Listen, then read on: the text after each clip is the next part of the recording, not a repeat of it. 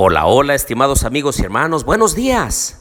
Les doy la bienvenida a nuestro estudio de la Biblia en el plan de reavivados por su palabra. Pero antes de hacerlo, los invito a orar. Padre nuestro que estás en los cielos, santificado sea tu nombre. Señor, venimos en este primer día de la semana buscando tu rostro, buscando tu voluntad y queremos ser bendecidos por ti. Enséñanos a través de tu palabra, Señor, en el nombre de Jesús. Amén. Abran por favor su Biblia en Amós capítulo 5. Este es un mensaje de exhortación al arrepentimiento. Ya el Señor a través del profeta Amós ha enviado mensaje tras mensaje. Y ahora viene una exhortación muy interesante, muy profunda algo que nosotros debiéramos considerar como muy importante. Dice el versículo 4, pero así dice Jehová a la casa de Israel, buscadme y viviréis. Vean lo que dice el versículo 6, buscad a Jehová y vivid. Ahora el versículo 8, buscad al que hace las Pléyades y el Orión vuelve las tinieblas en mañana y hace oscurecer el día como noche. Ahora vean el versículo 12. Yo sé de vuestras muchas rebeliones y de vuestros grandes pecados. Sé que afligís al justo, recibís cohecho y en los tribunales hacéis perder su causa a los pobres. Ahora vean lo que dice el versículo 14 y 15.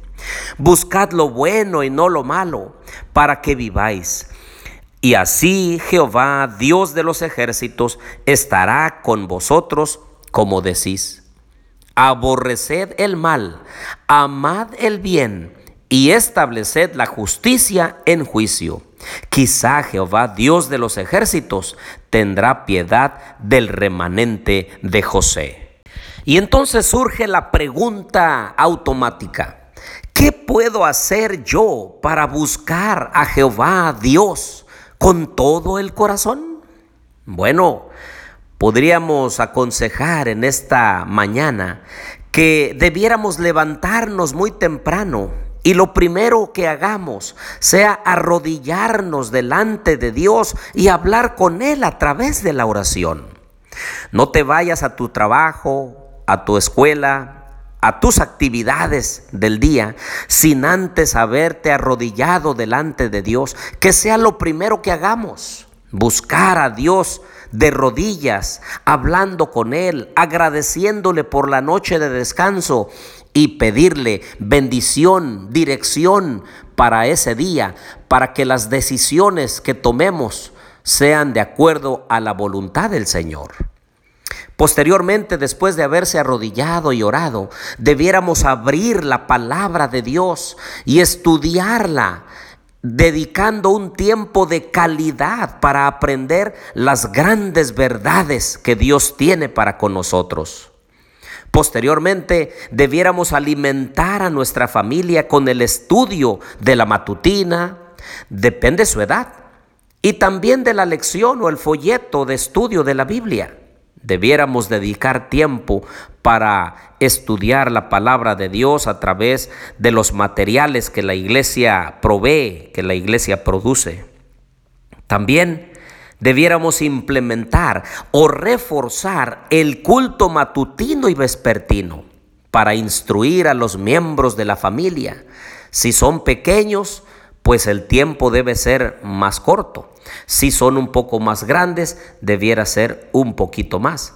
Pero hacer de nuestros cultos matutino y vespertino un verdadero encuentro, un gozo, una alegría para la familia, dedicando tiempo para el canto, dedicando el tiempo para algunas adivinanzas bíblicas, de manera que vayamos creciendo y desarrollando nuestro conocimiento de Dios.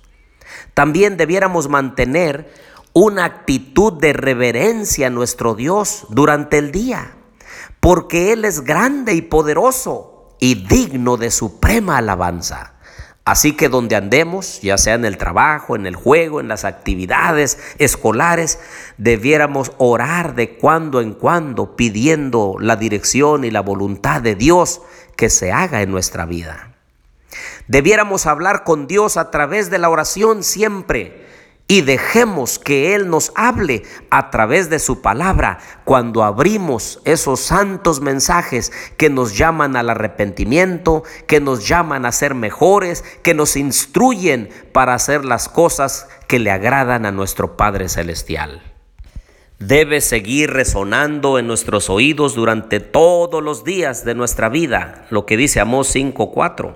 Buscadme y viviréis. Esa parte es muy importante porque el hecho de buscar a Dios implica vivir, vivir una vida bien aquí en esta tierra, pero sobre todo preparándonos para vivir una vida eterna con Cristo Jesús cuando Él venga en las nubes de los cielos.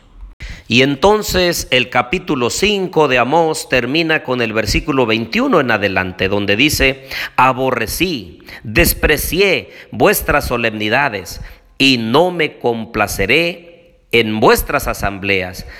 Y si me ofrecéis vuestros holocaustos y vuestras ofrendas, no las recibiré, ni miraré la ofrenda de paz de vuestros animales engordados. ¿Y saben por qué? Porque ellos solamente vivían una religiosidad. Les faltaba el espíritu correcto de la adoración a Dios, la obediencia.